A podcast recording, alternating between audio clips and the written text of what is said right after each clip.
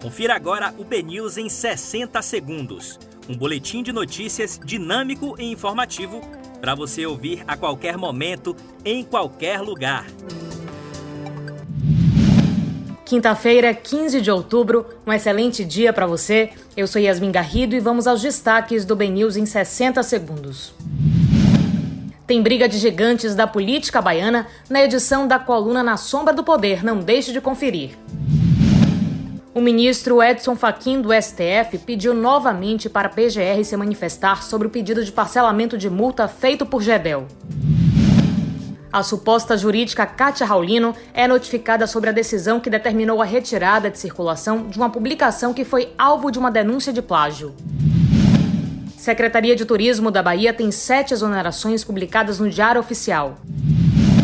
Pesquisa aponta que a eleição em Feira de Santana deve ser decidida em segundo turno após 24 anos. Procuradoria chama de má fé o pedido de impugnação da candidatura de Zico do Baiato em Alcobaça.